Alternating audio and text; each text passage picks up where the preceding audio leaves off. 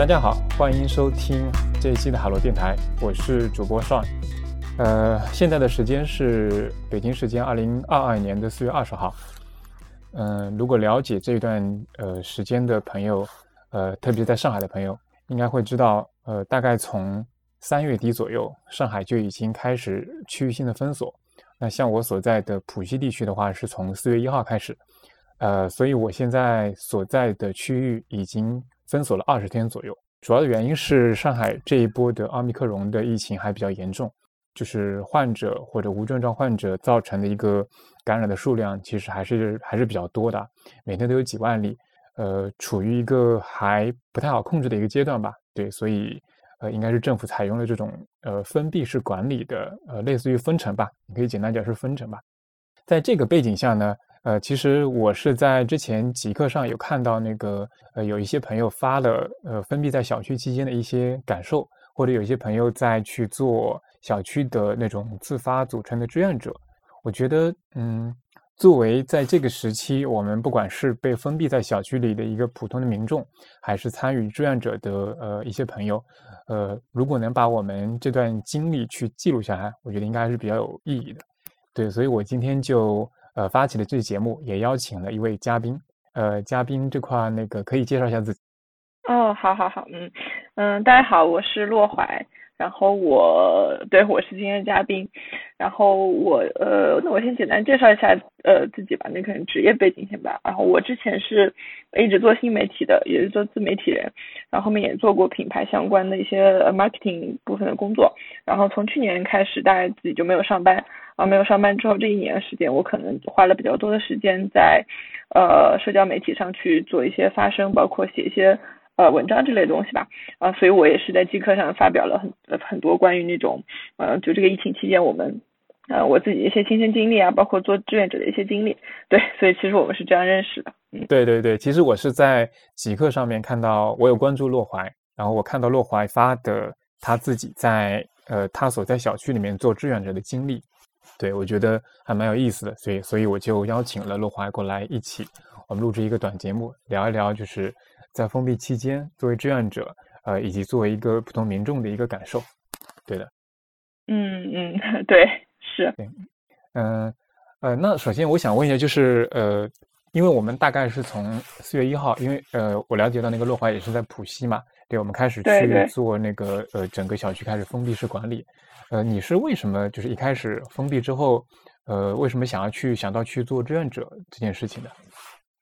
嗯，其实比较大的原因应该是我没有上班吧，就是，就我可能是个无用之人嘛，因为我已经将近快一年没有上班了，那可能在很多人眼里就是我是最闲的那个人嘛，所以其实这个事情发生之后，我很快可能发现小区它缺缺乏人手，嗯，所以当有人去召集呃志愿者这件事情的时候。呃，然后我就觉得 OK，这样我是一个无用之人，还有我也很闲，那我就是其实最适合做这件事情的人，因为他很多物资其实是白天到的嘛。然后我有注意到，其实蛮多上班的人，他们想做志愿者的话，他都会说，呃，我白天要上班，要 online 这样，所以我没有办法出去，嗯，我只有晚上可以服务。那我一想，那我是全天候都可以服务，所以我觉得我很适合。对，所以我就参参与了。对，对，就就你，因为可能工作上就是有充足的时间，可以不不用有一个全职的一个 full time 的一个去工作，所以有更多富余的时间可以做这件事情。对对对，嗯，对。但其实，嗯，我也看到说，因为我们小区里面也有比较多的像团长啊、志愿者，因为，呃，其实除了像呃，比如说 IT 啊，或者说一些高科技行业啊，有很多公司的工作，其实它通过远程方式是很难进行的。就也有很多传统行业嘛，对，可能对，所以像这种情况下，也会出现有很多行业的人封闭在家的时候，其实他是有工作，在想工作，但他没办法工作，对，因为他离开了那个线下的场所，可能他就没办法展开了，也有这种情况存在，对，嗯，对对对，嗯，工作性质其实差别蛮大的，哦，是的，是的，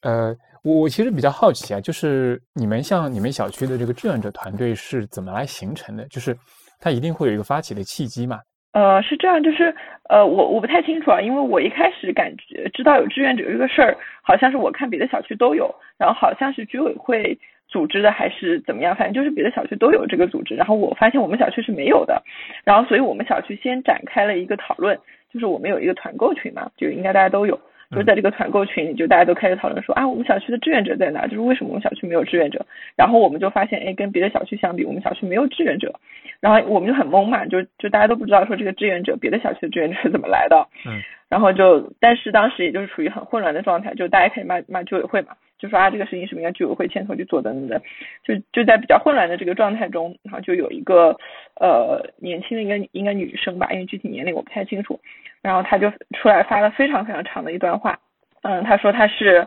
一个青年党员 啊，然后她觉得在这个时候她应该来带头做这件事情，然后就很长长的话吧。其实说实话，这种话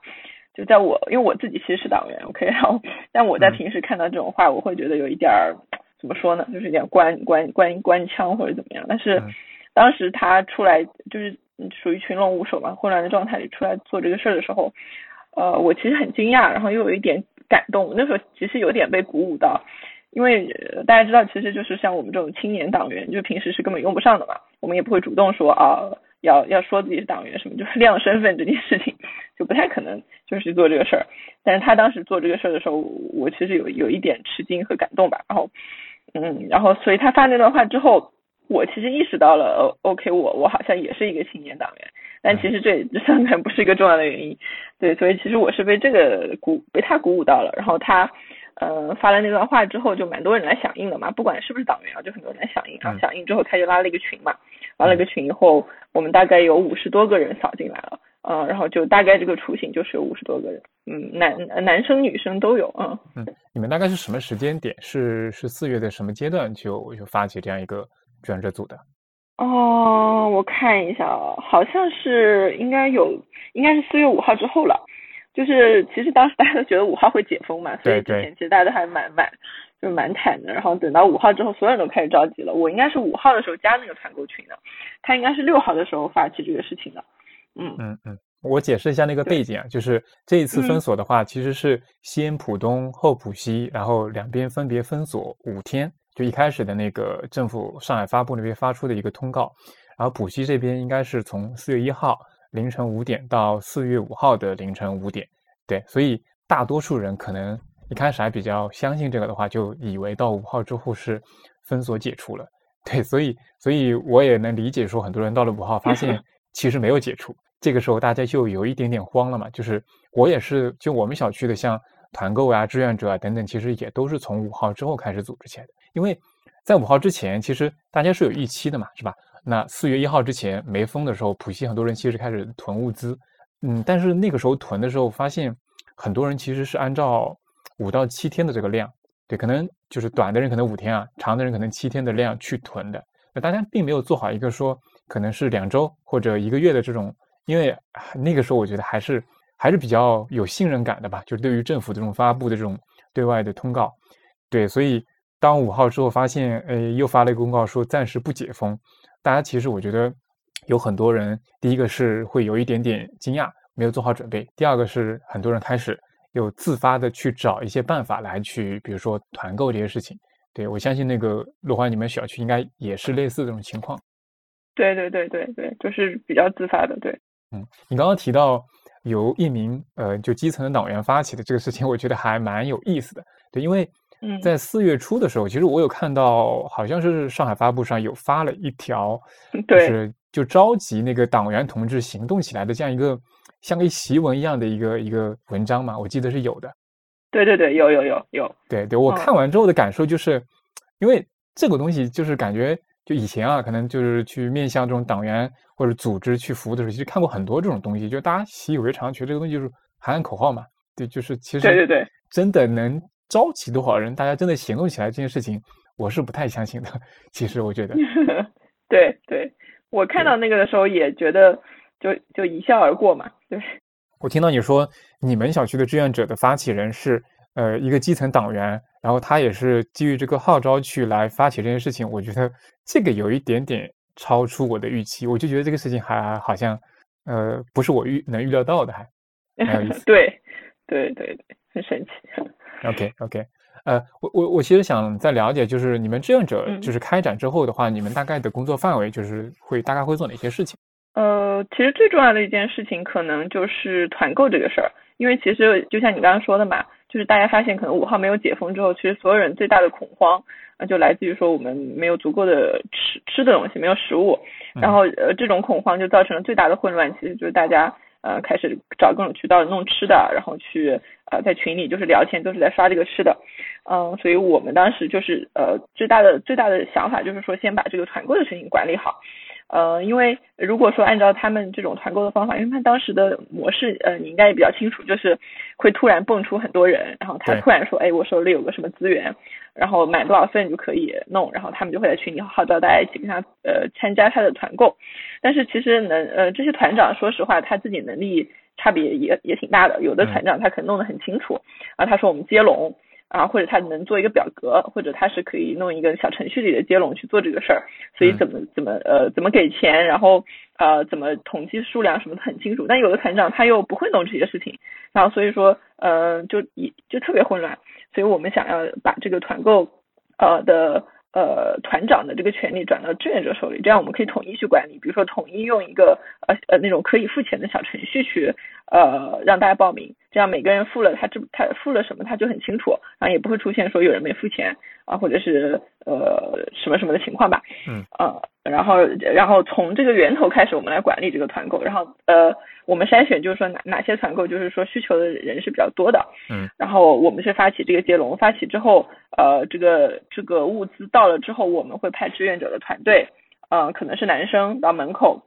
呃，对，可能是志愿者的团队到门口去拿这个物资，然后他们我们采购了一些那种消杀的，就是酒精这些工具，然后去门口把这个物资拿进来以后统一消杀，消杀过以后再由志愿者，因为我们在每一个楼里都有一个志愿者，然后再由每个楼的志愿者。啊，去把这些物资分发到这个每个呃订这个团购的居民手里，相当于说，嗯，这一整条链路上的话，就是不需要居民出门，那就呃去避免都是志愿者。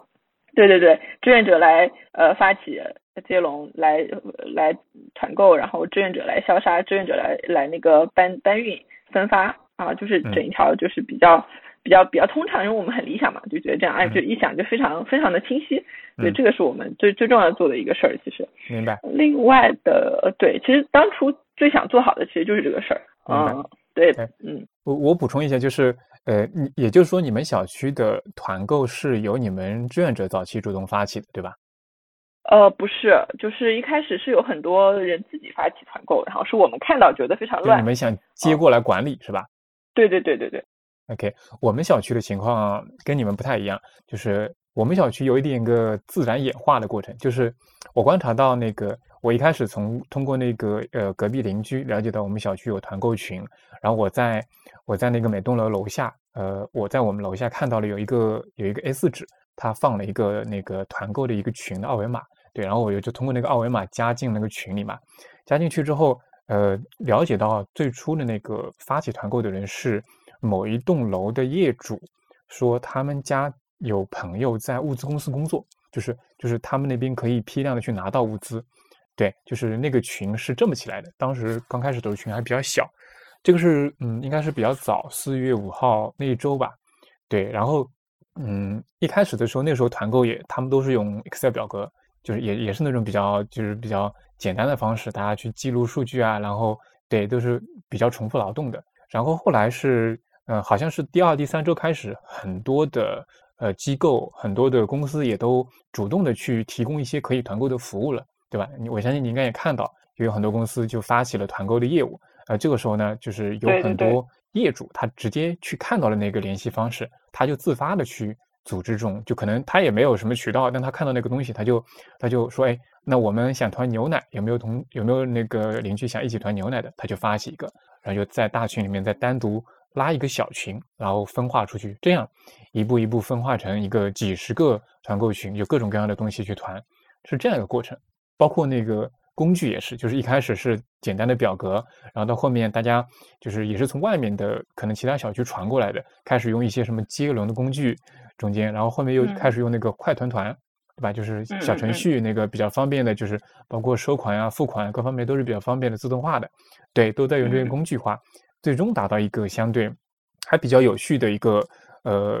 比较快速高效的一个过程，而且其中我们跟你们差别不太一样的是，我们这边可能小区的志愿者人不多，呃，我们小区志愿者大概是二三十个人，对我们小区人总体比较少，有整个的居民加起来可能不到五百人吧，就整个所有的住户。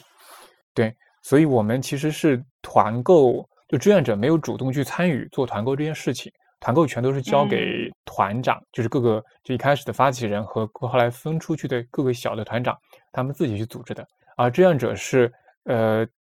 他会把就是一些志愿者的对接人拉到那个团购群里，然后团长比如说他物资到了之后，就会通知那个志愿者说，哎，我们的物资到了，那个那个能不能派人帮忙我们送一下？对，这是这是比较常见的方式。还有一些是这样的，就是比如说有的时候团购多了之后啊。志愿者忙不过来，或者志愿者再去忙着做那个呃检测，就是核酸检测啊等等工作嘛。那个团购的他就会在群里面问大家说，我们每个楼能不能再出来一个临时的志愿者？那后续如果说我们有什么，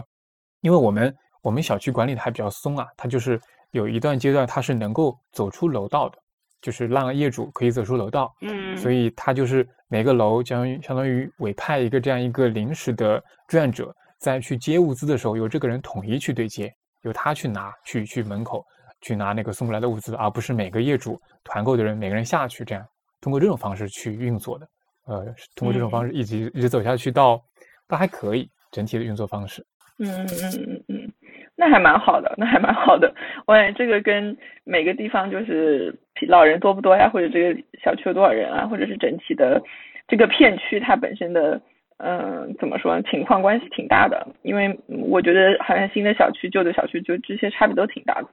像我们小区，它因为一个是人特别多，肯定应该比你们要多蛮多的。然后就另外一个是它本身就是一个，呃，同一个就是这个小区存在很多很多年了，可能有上百年。然后这呃这这里面很多居民都在这里世世代代住了好呃上百年，他们都是一个姓的，他们都姓唐。嗯啊，然后就这里有很多老年人，他都是姓这个姓的，所以他们。呃，熟的人就很熟，不熟的人就是完全不熟啊，所以整体就是处于比较分裂。老的老年人又非常非常老，我们小区很多九十多岁的，就这种。明白。然后，嗯，对，就是就是整体就就比较割裂，嗯，所以容易出现矛盾。对。所以其实你们小区可能是呃很早之前的本来就是上海的呃本地的居民，然后可能一步步那个逐渐迁移成这种现代化的这种公寓过来的是吧？对对对。对对对对，他们这里应该算是他们的呃回迁房，但这个小区也挺挺老的，但是对，应该是以前拆了他们的村子给他们的房子。OK OK，那就比较早之前，可能他们原来住住的那个区域，可能本身他们就是一个，比如说一个姓氏的一个一个家族群大的，对对对对对对，然后就是统一，因为一般其实这种都会统一搬到一个地方嘛，然后就迁到这种小区里。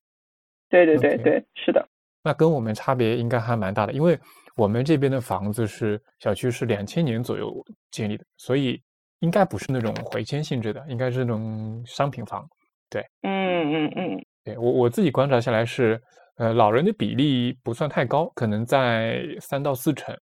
哦，对，也有我们这儿我感觉一半以上。嗯啊，OK OK，我们也有比较多外来的那个租客，其实也还可以，可能也占个三四成。嗯。OK，呃，我我其实有看到，就是你在极客上发的那个内容啊，就是你提到说工过程中比较混乱嘛，然后后来是志愿者团队好像解散了，我我我不知道那个你们主要是遇到了什么问题，就是后来觉得呃实在做不下去了，想要解散的。嗯，一个问题可能就是我刚刚有提，我们其实最大的诉求就是那个团购嘛，因为小区情况不一样，就是在于，呃，我我不知道你们小区管理怎么样，我知道蛮多小区它的对这个足不出户或者是不要聚集这件事，它的管理是非常的，呃，不能说很严格，就是就大家相对来说比较遵守吧，啊，可能外在的束缚也是相对严格的。我们小区怎么说呢？首先我们没有居委会嘛，然后就是我们居委会是好像完全消失了，也不知道怎么回事，所以呃，对于足不出户这件事情其实是没有管理的。呃，没有管理的情况下，就是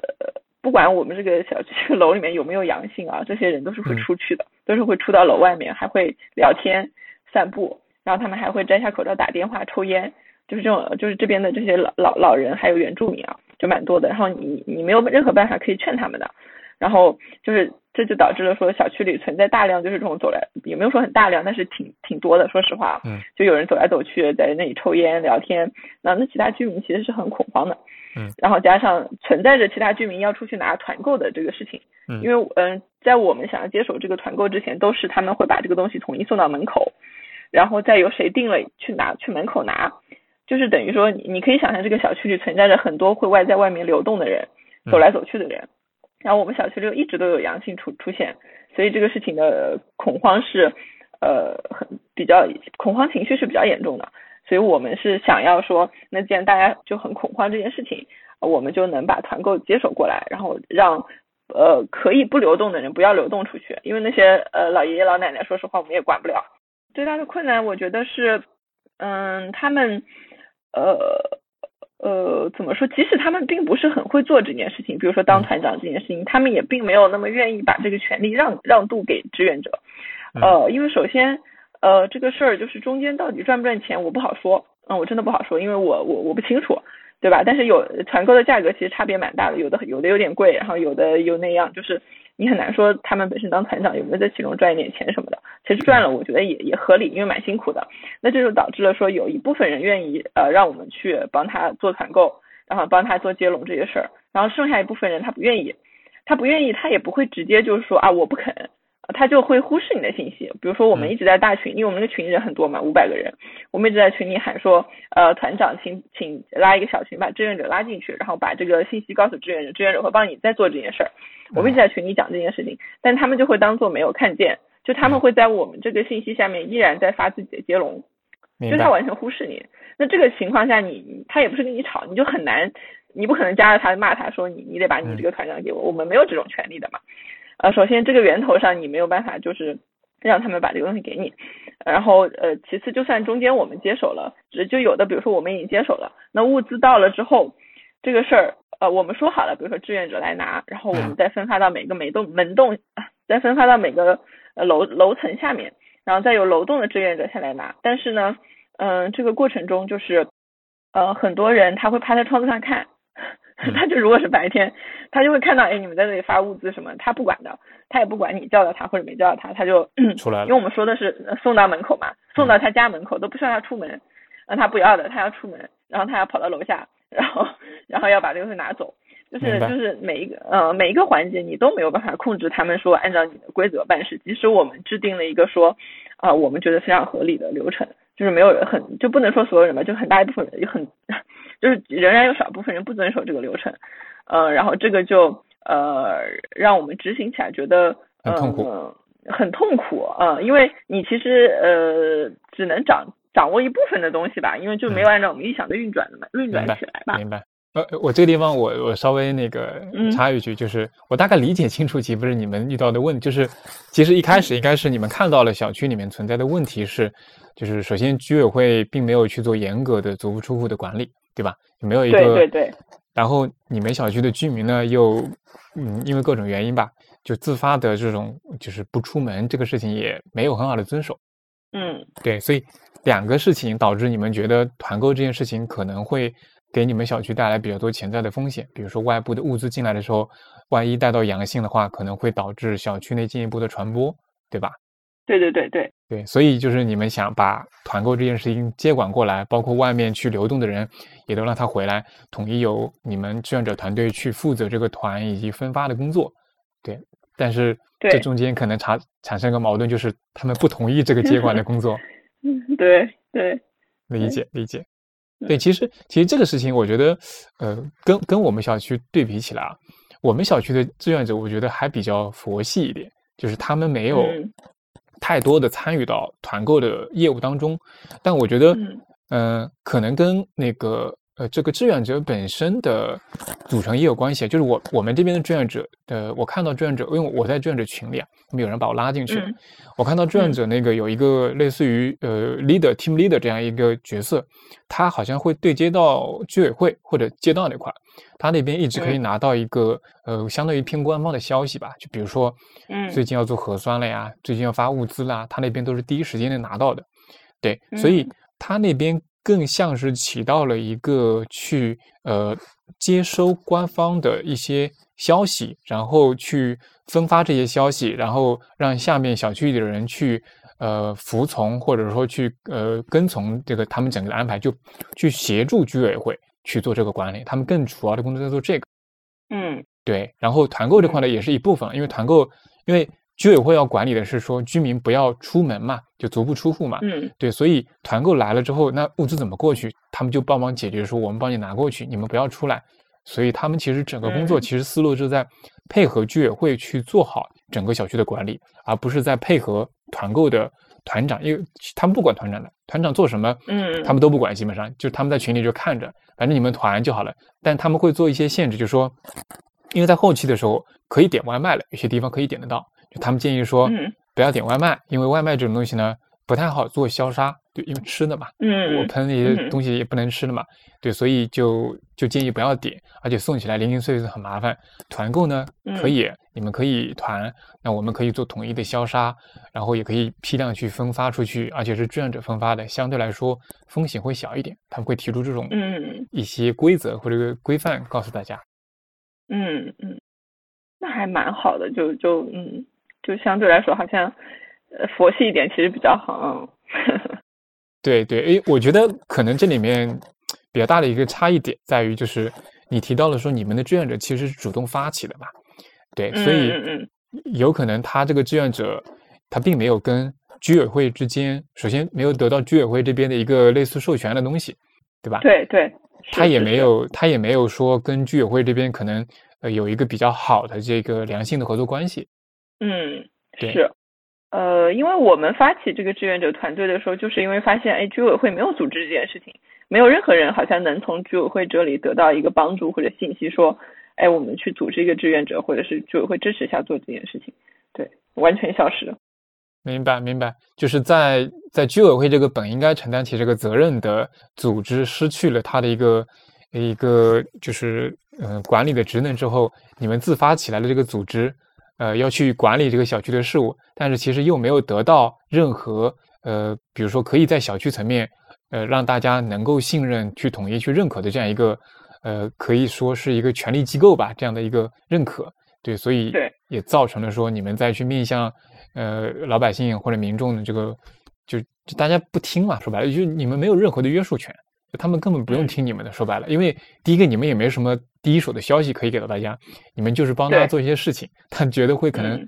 干嘛要听你的？听你们的，你们到底有什么特别的，是吧？就可能会有这种感受。嗯，确实。呃，你们有尝试过什么方式来去，就是遇到这种问题时有尝试过什么抗争的手段吗？就是能不能把这个事情就搬过来，可以让他们去去有听从啊，或者说有什么策略啊？有有尝试过吗？嗯，我我们那个呃，我们其实一直在很主动的尝试去去跟居委会建立联系。就虽然居委会消失了，但是其实其实还是能得到，就是说现在比如说这个主任或者什么的一个信息。但这个呃，居委会的建构可能都不太一样。我们这边这个居委会它管了很多个小区，然后加上可能他们现在很多人也被隔离了，所以可能只有一两个人还在就是能够呃沟通和管事儿吧。然后我们一直尝试在和这个人联系，但是这个人。嗯，这就涉及到呃志愿者其实有一个问题，因为我有发现，就是我们组织的这批志愿者，呃，大部分都不是上海本地人，就是可能大家都是一些呃外地在这里工作或者是居住在这里的。首先，就大家可能不太会讲上海话，就是就是 对我来说这也是一个很大的困难。然后我我发现我们那个 leader 他其实也不会讲上海话，但是这个居委会的这个负责人呢，他又是一个老上海，就他他好像就只能呃他他更喜欢用上海话沟通。然后反正就是呃这种沟通里面就出现了很多问题，然后他并不愿意和你一个呃就是跟他呃没有那么熟悉或者怎么样的一个沟通，所以我们和居委会的沟通中其实呃很难获取到信息，他他他们总是会和他们以前熟悉的人沟通啊，即使那个人他现在并不是志愿者什么的，这就是说到就是我们小区里他其实因为我有讲他他其实以前是村子嘛，所以他们有大量的以前的人啊，他们存在着好好好一些人他和居委会以前就认识。我不清楚，他们可能甚至以前就是邻居，呃，或者是之类的关系，所以他们能更方便的接触到居委会啊，然后反而就会变成，呃，我们是有一个志愿者团队在这儿，但突然会有一个阿姨，比如说她出来说，哎，今天方主任跟我说了什么什么什么，然后呢，志愿者很懵啊，就说，哎，我们也这个房主任为什么不把这件事情告诉我们呢？是吧？但是他去告诉了一个阿姨，然后这个阿姨有可能来散布一些他掌握的是官方的居委会的信息，然后就搞得就是更混乱了。所以说，我们做的比较大的尝试可能是想要去获取居委会的支持，啊，但是最终其实造成了更大的分裂。嗯，就是就是我刚刚提到这个分裂是比较严重的，因为大家发现，哎，为什么这个这几个阿姨她们才有他们有居委会的信息，而你们没有？那我们的呃公信力或者是什么可能进一步被削弱了。明白。嗯，对，这是一个尝试。另外一个，其实我们一直试图去梳理一些，呃，因为你也有看到嘛，应该就是网上有很多那种很花哨的，比如说什么小区的简报。还有什么做一些表格，做一些小区的地形图啊，就这种事情。然后我们这个志愿者团队也也做了嘛，就小区的地形图，然后把那个哪几栋楼里面有那个阳性的都画出来，然后又呃呃，甚至他们梳理了很多那种呃规范，就是发到群大群里，就说我们已经把这个事情的流程梳理出来了，然后就发给大家看。一，比如说呃不白天不要怎么样怎么样。二，每次团购的时候什么什么怎么样，就是梳理出来。嗯，然后嗯花了挺多功夫的吧，还图图也做的挺漂亮的，然后就是没有用，就是就是哦 OK 看到的人会看到，就是他说啊好赞，感谢感恩，然后嗯，然后剩下一部分人可能就依然聊他们自己的，他也他也不会管你这件事儿，所以因为群里有五百个人，那个信息实在太多了，然后你很快你发的这个东西就会被冲走，啊即使你发是群公告，可能也没有什么太大的意义。明白，对，其实，嗯嗯。你刚刚提到第一点，我就我我我觉得还蛮有意思，就是我听你的意思下来，你也提到前面的背景，就是说他们这一批居民里面很多老的上海，可能他们以前是比如说一个村子的，因为都是一个姓氏嘛，呃，我觉得可能他们存在一些表面上看上去很松散，但其实背地里的关系，过往的就互相的一个接触的历史很深的这样一个一个关系网络，其实是在的。对对对对对，可能大家是以前是很多年的邻居，可能线下就是可能生活了很多年，大家都很熟悉。而这个隐性的关系网络，它虽然没有一个官方的组织形态，但是它里面的人员的默契和熟悉程度是比你们志愿者团队跟居委会之间更好。对对对，是的。对，所以我觉得这种就导致说，你们现在的这种志愿者组织跟他们这种隐性的关系网络之间，其实会有一个 PK 吧，就是。就实际上，他们内部有一个关系网络，可以传递信息，可以去维护或者组织一些事情。但是你们其实就因为你们没有对接好那个居委会那块嘛，你们在信息传递啊，可能组织这块、分发这块，可能还不一定有他们那个更有利。对对，就是就是每次我们都是那种后来就是他们发出来，我们才发现啊，怎么怎么他们就先知道了，你就你那个时候你就会很生气，然后也感觉到很很委屈。我觉得主要是委屈啊。就是我们已经做了前期这么多工作，就包括我们也跟这个也跟这个主任说的很清楚了，就是你有事儿先通知我们，对吧？我们会去啊跟大家做好沟通。哎，他不，就是明白，就很生气。对这个确实不同的小区差异性很大。在我们小区里面，因为我刚刚提到了这个我们小区的组成结构，其实我看下来，本地居民跟外地居民没有差太多，好像嗯。应该是个对半分，有可能和就是原来还不是上海本地人的比例啊，可能还高一点，因为年轻人的比例不算低。对，所以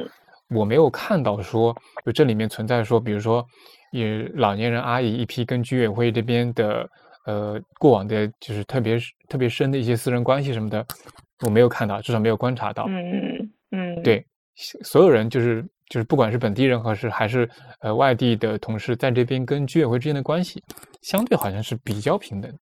嗯嗯，对我觉我觉得这也是可能呃我们的志愿者团队建立起来之后，能够去跟居委会之间达成一个还顺顺利的，因为他如果没有志愿者团队，其实没有人能帮他了，对吧？他其实嗯，对，他没有一个这种他没有一个这种自己熟悉的，比如熟人啊，有一些小的一些团体可以帮他去做一些事情，他需要有人能帮他的。嗯，对对，这个就就要说到，就是我刚刚讲的，就很很好笑，就是我们小区其实原来每一个楼都有一个楼长，就这个这批楼长其实就是在疫情之前就有的，然后他们和居委会其实都是认识的，呃，这批楼长都是都是年纪非常大的阿姨和呃，就是甚至是奶奶和爷爷这种级别的呃老人。然后自己腿脚就都不是很灵便的那种老人，呃，所以当我们了解这个事儿之后，我们志愿者就是想说，呃，每一个楼里选出一个志愿者，就年轻的嘛，啊，就去接替这个楼楼长这这些老年人来执行，就说他们以前就是必须跑上跑下来通知的这个事儿，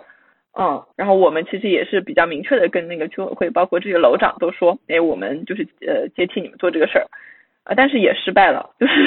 居委会还是找楼长，然后楼长也不跟我们沟通，他们还是啊做着之前的事情，然后你就觉得很奇怪，因为有的楼长就是年纪很大，他不会讲普通话，腿脚也不灵便，然后手机也没有啊，然后就就让这样的老人在这里做事儿，然后就你怎么想，每个地方都是不合理的，但是。啊，你就是看着这些不合理发生，你你又无力改变，对，所以这些事情就让人 我很难受。明白，我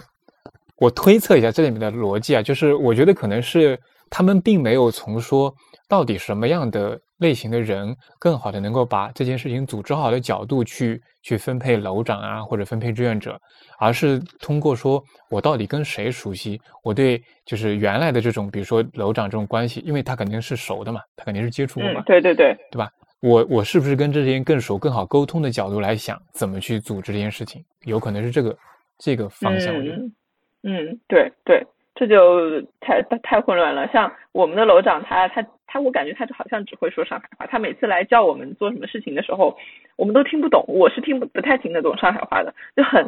很就很难，就很难沟通。就所以你们很多楼的楼长都是上海本地的，是吧？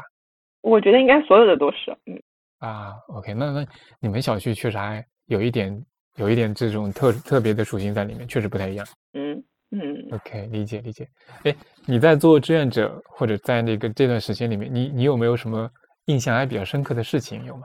好的坏的什么都可以。嗯，印象比较深，就是因为前面有说我们志愿者的团队呃想做那个团购啊什么这块，不是后来做不成嘛？然后我自己就是其实挫败感也蛮深的嘛，然后我发现哦，OK，就在你这么大一个小区里想做这样一件事不行，那我就就什么退而求其次，我说我现在做一个楼道志愿者，我自己就想说我服务好我们楼里的这些人就就就好了，因为我们楼里比如说像我隔壁就是一个九十九十一岁的爷爷嘛什么的，嗯，我觉得他们嗯就我就想服务他们，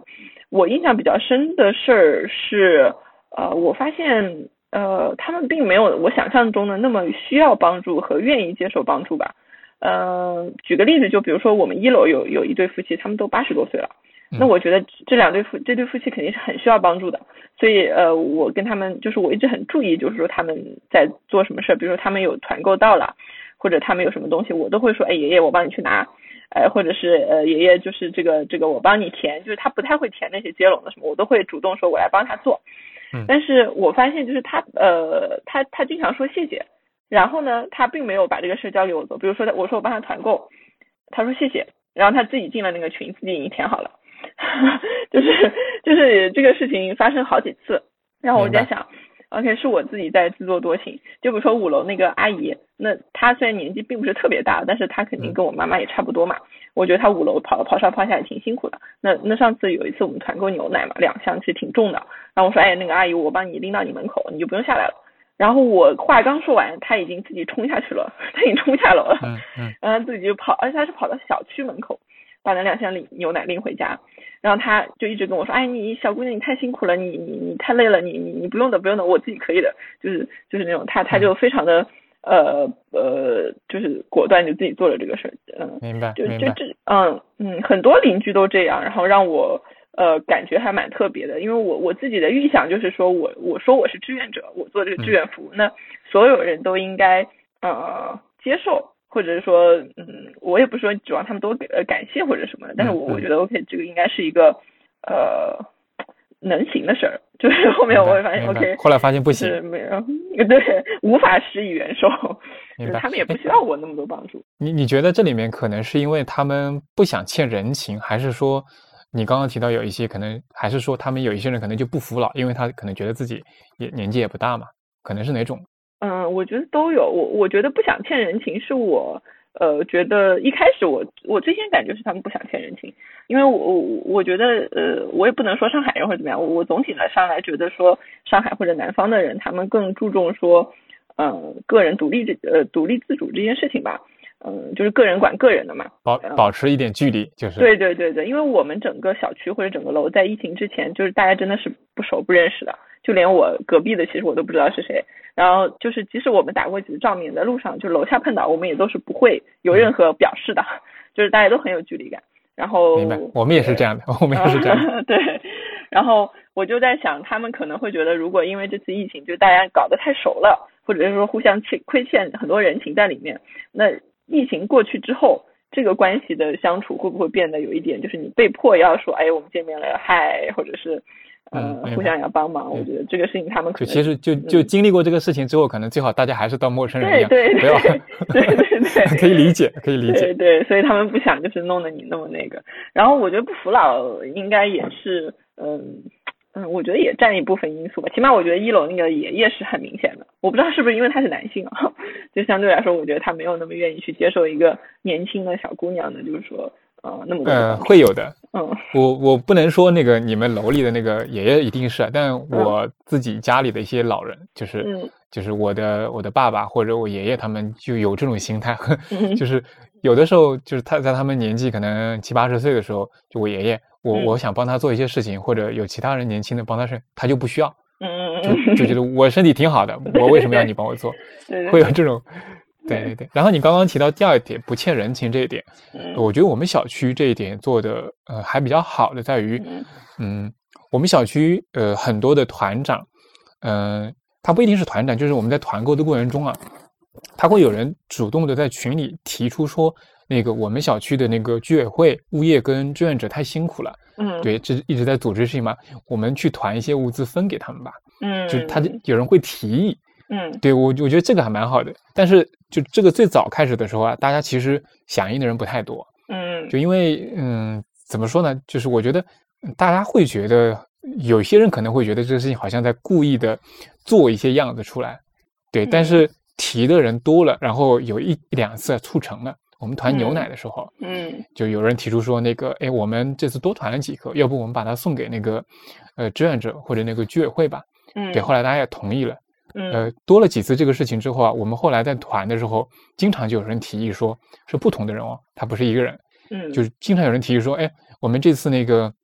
还差两盒，还差那个两份，我们就呃够了，那要不我们多团一点，我们分摊一下，我们把这个多出来的物资给到那个团，呃，给到那个居委会、物业以及那个志愿者，嗯，对，后面就形成。一个惯例了，就很多人就是提出来做这个事情，我觉得这个还蛮好的，就是。第一个是，就是大家是认可我们小区的居委会啊、物业啊以及志愿者的工作的，对吧？第二个是，我觉得也是，也是稍微消解一下大家的这种，呃，被被大家这种服务的这种愧疚感吧。因为每个人其实心里面向志愿者的会有一些愧疚感，就是好像你你你什么也什么收获、什么报酬也没有，给我们做了很多事情，是吧？我帮不上什么忙，所以我提供一些东西给你，心里会稍微好受一点。嗯，对对对。嗯，我们小区好像没有这个，从志愿者团队开始有到后来解散都没有出现过，好像有人有这个提议。就哦，一开始有，就是大家说要团那个物资，就是不是那个物资，就是那个防护服的时候，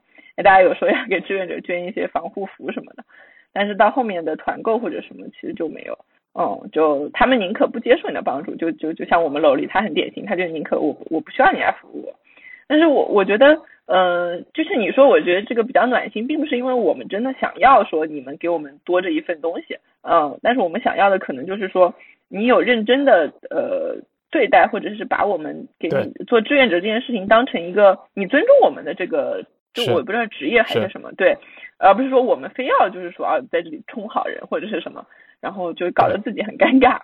嗯，是是是，我我觉得也是，就是因为其实呃。就做志愿者的时候，一开始大家都会在群里去发一些话，就是什么啊，谢谢志愿者呀，你们辛苦了，就是就有点像那个现在网上大家传的这个感谢你，就那个那套东西嘛。但但是那个东西，说实话，轻飘飘的，没什么分量，是吧？大家谁不会说那些话？嗯，就是你如果真的关心人家，那我觉得第一个你体谅人家，对吧？有的时候。呃，能帮人家减轻一些工作的，能帮人家去，比如说送一些物资啊，这种或者有的时候像临时志愿者帮忙去分担一些的，我觉得这种其实才能真的体现出来说你是真的关心人家的，对吧？我真的是觉得你辛苦了，我真的是愿意给你去分一点东西给你，这个才是你真的去认可他以及感谢他的更好的方式，可能对对对。像我们这儿，他可能白天不需要你的帮助，他觉得自己可以的时候，他是不需要你的。但我们有一次就是那个物资来的非常晚，大概在十二点半左右，然后这个时候就那个时候我已经不想当志愿者了，包括我也都不想当楼道志愿者了，所以我有很长一段时间都没有在群里说过话啊，我就觉得说 OK，我不想再做这件事情了，反正你们也不领情，我就当一个透明人好了。但是那一天他们就开始疯狂的艾特我，就是我们楼里的人，他说啊那个晚上十二点都要到，你那个你可不可以去帮我们拿一下呀，什么什么什么。然后我当时非常生气的，其实第一反应是，就是 我是工具人嘛，就是就是我也觉得是 像是工具人，就需要你的时候就你帮一下，不需要你你就走开。对对，晚上十二点就是你们睡得早，难道我我就还还清醒着要去运那么多东西？因为我们楼里有十几份嘛。然后我一开始就是很生气，我就想假装没有看见，其实我确实假想假装没看见，有一个小时我都没有去回那些消息，因为我很委屈啊。我就想起我说我前面想帮你们拿牛奶的时候，你们是拒绝的。然后现在你们要睡了，你们也想我做这个事儿，但是大概隔了一个小时左右，我还是觉得 OK。既然我一开始就立了这个身份，我说我们是楼的志愿者，那我现在，嗯，呃，如果假装没看见或者怎么样，显得就对，所以我还是那天晚上十二点多，就是帮所有人又把东西呃运到了，还算对对对。嗯，我我觉得这里面就就还是互相之间没有建立起一个真正尊重的这种协作关系，其实没有建立起来。嗯，如果是你刚刚说的情况，如果建立起来之后，其实，呃，就如果志愿者也觉得自己被认可了，然后居民也觉得自己被呃就被帮助到了的话，大家互相之间的这种感受都是不错的，对吧？因为志愿者，你既然主动愿意去服务别人，说明他是有这种热心的，但是。虽然不求回报啊，很多志愿者不求回报，但是当别人能够主动回报你的时候，你肯定是开心的，对吧？对对对，你肯定，嗯，对吧？所以这种大家互相都得到了一些呃自己还比较喜欢的部分的话，我觉得这种关系就比较更容易融洽一点。是的，是的，嗯嗯嗯，经历过这次疫情之后，你你对上海这个城市的感受会有变化吗？嗯，会有吧，但是也。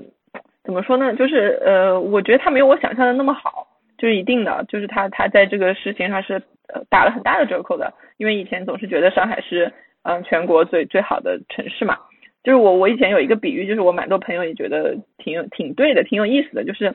呃就是我会把呃上海类比于就像戴森吸尘器这种存在。就是如果你想买一个吸尘器，你不知道什么吸尘器最好，你又很懒，不想做功课，你也不懂这些事儿的话，那你去买一个戴森，它肯定就是没错的，因为它一定是。呃，就是大家公认最好的。那那对于中国的城市来说，你不知道住在哪，或者你不知道去哪儿生活，啊，你不知道哪里发展比较好，那你就来上海，就这个选择一定没错，因为上海是最好的。就是我以前一直是比较坚信这个选择的，但是这次之后，呃，我突然就很怀疑说，呃，上海有没有那么好？就它可能还是中国最好的，即使发生这样的事情，呃，但是它的这个好是不是呃？我想象中那种就是我必须要在这儿生活，我必须在这儿求发展。就是我有在看说什么移民啊，或者是去山里生活呀，啊，就是我突然觉得好像我不需要拥有最好的东西。哦，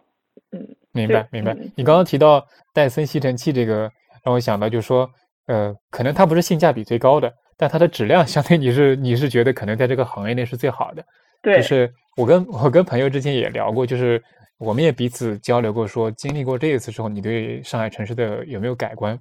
我朋友他说他是没有的。他说，呃，我说我是有改观的。我说，嗯，我本来以为那个上海这个城市是中国的城市的天花板，我觉得它可能是最好的城市的，就管理水平啊各方面的综合水平来说。但是我觉得这次我失望的是，即使它已经是天花板了，但它有很多地方仍然没有达到我想象的它可能能达到的那个。那条线，对，就我们后来讨论，就说，可能这里面那条线的决定不在于这个城市，而在于这个系统，而这个系统其实是这个城市突破不了的。嗯，但是我朋友我觉得心态比较好，他说，我我早就知道这一点了，因为就是，呃，上海的人民跟上海的城市以及这个系统，他说他关系问的比较清楚。嗯，对，所以他觉得他对于上海本身这个城市能带来东西，他是有认知的。呃，对这个城市本身的局限性，他也是有认知，他觉得，嗯，符合他的预期。可能对我来说，我是失望的。我觉得，我曾经想在这个城市追寻那些，我觉得，呃，我通过努力，我通过说，呃，我奋斗，我可以去获得一些我在这个城市生活的安全感也好，或者生活的这种，呃，满足感也好。但是我发现，其实，嗯，这种努力有的时候是，有的时候是徒劳的。这个徒劳，我觉得体现在说，嗯，就在这个环境下，嗯，你会发现所有人都是一样的，因为我我看到了很多例子，就是呃，不管是说企业的这种高管啊，还是投资界的大佬，还是说明星啊，其实大家在这种情况下面对的情况是一样的，就是被封在家里，可能买东西、吃东西都不方便，然后你也没什么办法，就是你无论怎么奋斗，你无论去在各方面，不管是个人能力上、财富上、地位上去努力，你都不能改变。当这个系统或者这个大的环境下暴露出一些问题的时候，就你你你那种无力感，嗯，你什么都做不了。嗯，对，就这个是我觉得就很可怕，就是你好像做不了什么，就是你你能看到那个终点，你能做到那个终点，你个人努力的终点，仍然突破不了很多东西。对对。嗯，我觉得我来上海，其实上海最吸引我的，并不是说，呃，很多那种，比如说，呃，什么展览，就是你你，我就是说很多年年轻的人，或者是说会会觉得说，上海有很多的呃展览，或者是国外的文化，或者它的开呃咖啡或者什么，就是有很多呃吃喝玩乐，或者是说。生活便利上面的很多的便利，相反我精神生活对，但呃对他们很注重这方面的东西。但我其实平时也比较宅嘛，就像我已经一年没上班了，那我其实出门挺少的。呃，我一直对上海的感受是，呃，我相信它是开放的，并且它是尊重个体的。嗯，它肯定是一个呃，我相信是全国最自由的城市啊，它一定是把个人的权利还有个人的呃尊严、自由这块，我我我一直坚信它是全国做的最好的。但是这一次其实是最打破的是是这个事情，就是我发现，OK，你在上海也是没有 个人尊严、个人自由，就他们依然可以什么，对吧？就是就是把你的个人生活去去去做一些，嗯，对吧？那然后，嗯，这点的丧失是让我觉得非常非常失望的，因为上海很多外国人，其实我之前对这个事儿也抱有一丝希望，我在想，OK，上海有这么多外国人，那你你。你总总归就是你要考虑到这个层面上的事情，但是我发现我们小区很多外国人和我们是一样的，就是他他也是被关在这里，或者是找不到吃的，或者什么，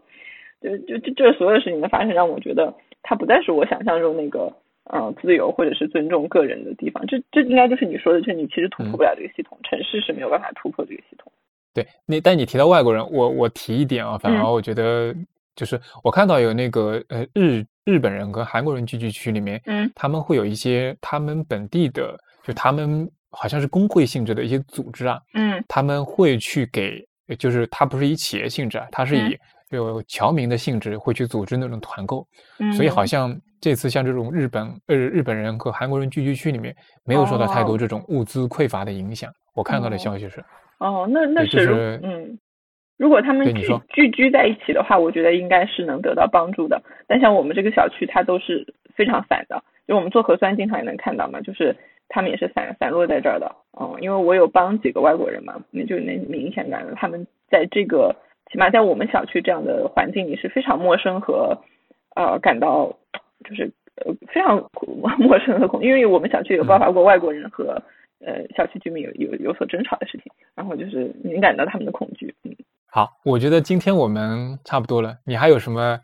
想说的吗？呃，我们是不是都聊？我看一下啊，你发的应该都说过了，都聊到了，都聊到了。嗯嗯，好的好的，那我也没啥了。对对，好，好，好，行，那那感谢。嗯，好好好，我们今天就到这里。好的，那欢迎收听这一期的海螺电台。海螺电台播客是一个记录行动和探索过程的创作计划。